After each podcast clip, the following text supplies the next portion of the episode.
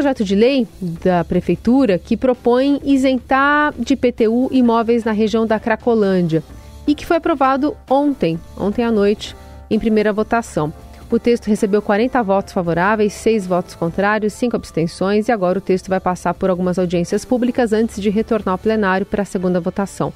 A gente vai falar sobre esse assunto com o vereador Fábio Riva, do PSDB, líder do governo, que já está conosco aqui. Vereador, bom dia, bem-vindo.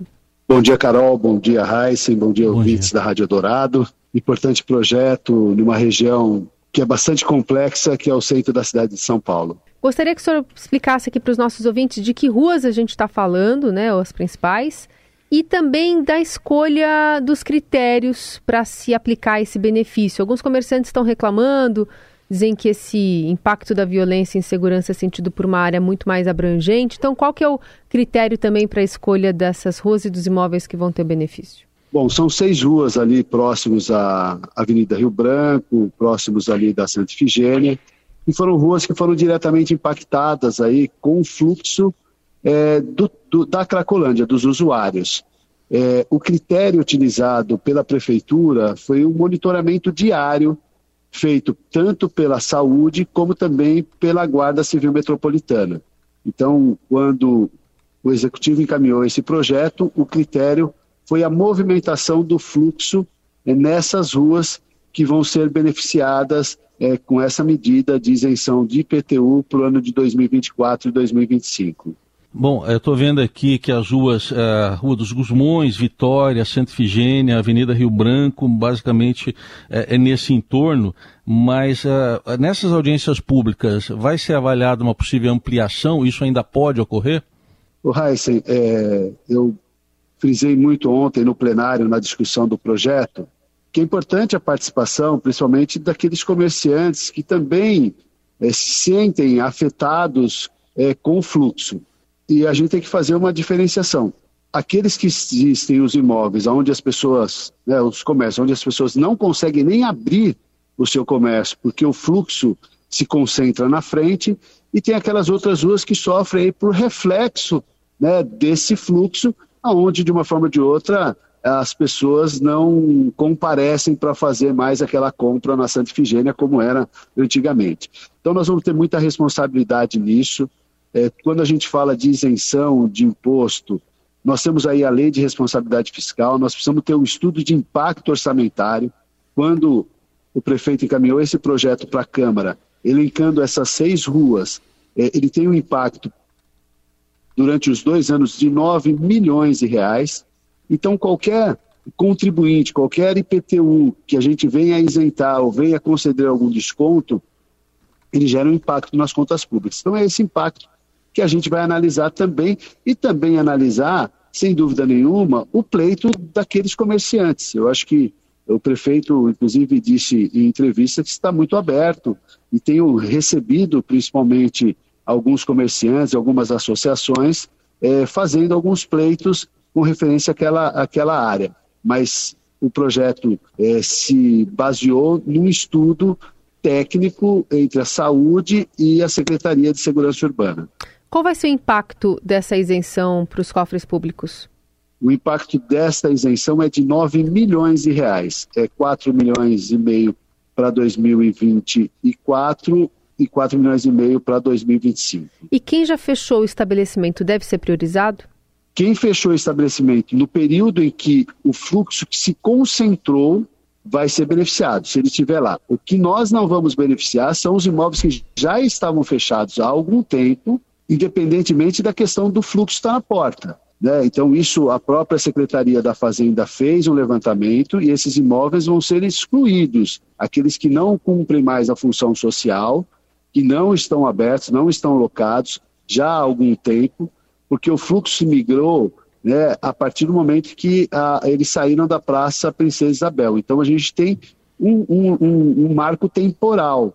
Então, dentro desse marco temporal, que a gente está sendo feito esses estudos, esses boletins diários, a transparência total, é, principalmente para os órgãos de imprensa, para que todos saibam das ações que a municipalidade tem feito lá na Cracolândia. Mas eu queria só ressaltar uma coisa importante, Heisen, é, de que a Cracolândia é uma preocupação de todos nós. a Câmara Municipal e principalmente os projetos que vieram do Executivo para a Câmara, vários deles, vou citar um, um, acho que o maior nosso lá, que é o Pio Central, que foi aprovado. Tivemos lá o Requalifica Centro.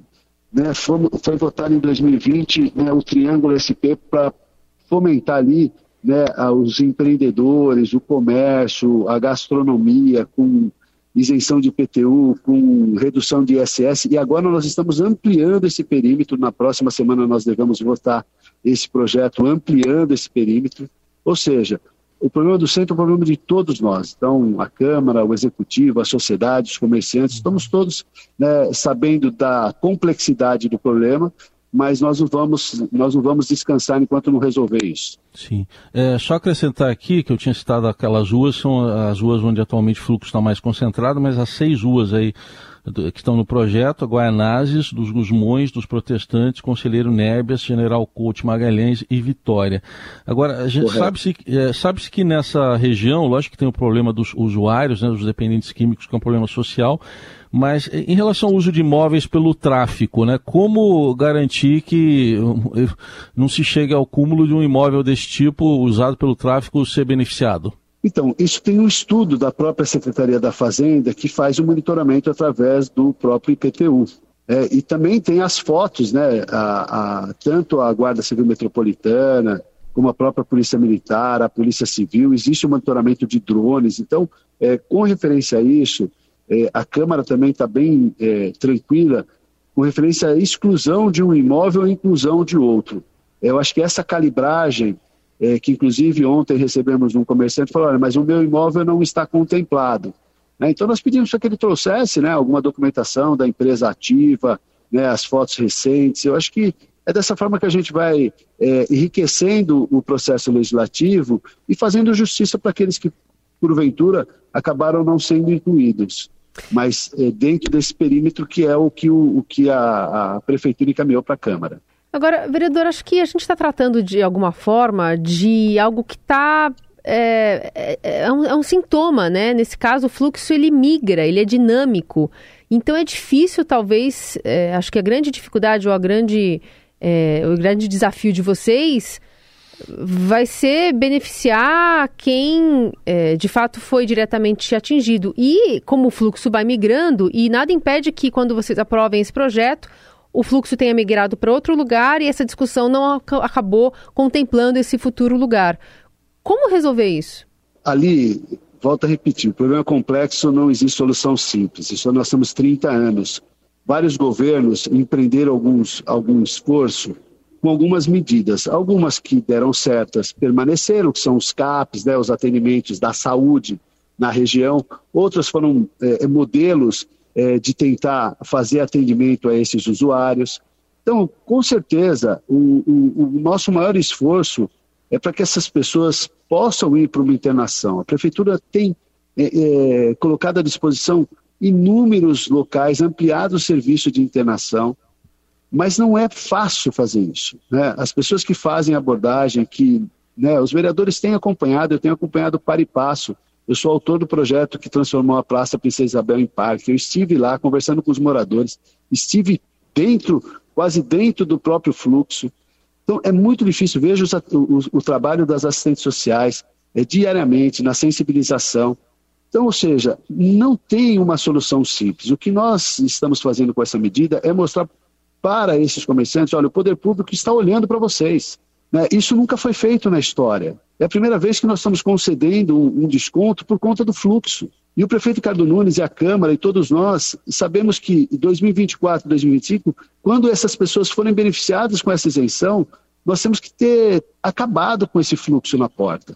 Nós precisamos resgatar o centro da cidade.